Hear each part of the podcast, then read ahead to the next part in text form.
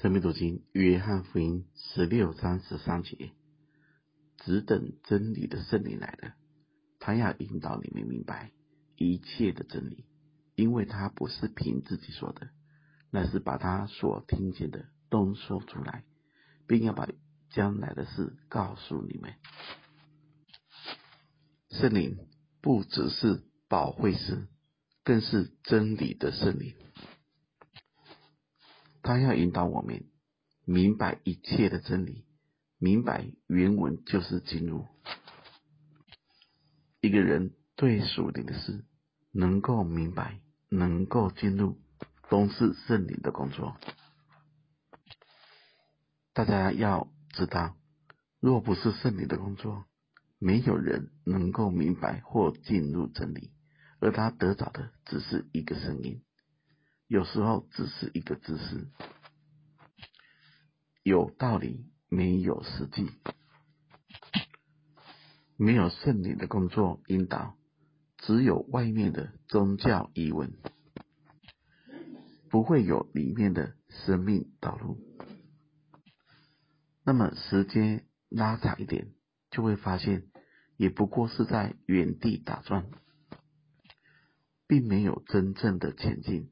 没有属灵的更新，大家仔细看“引导”两个字，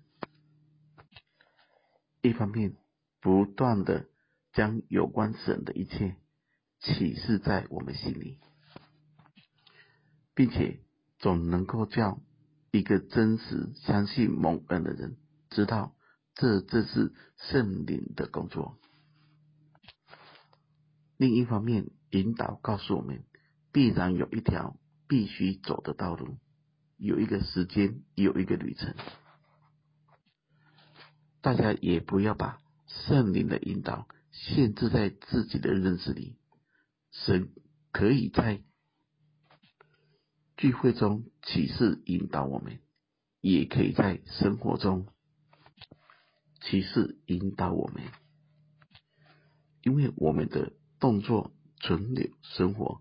都在乎他，也在于他。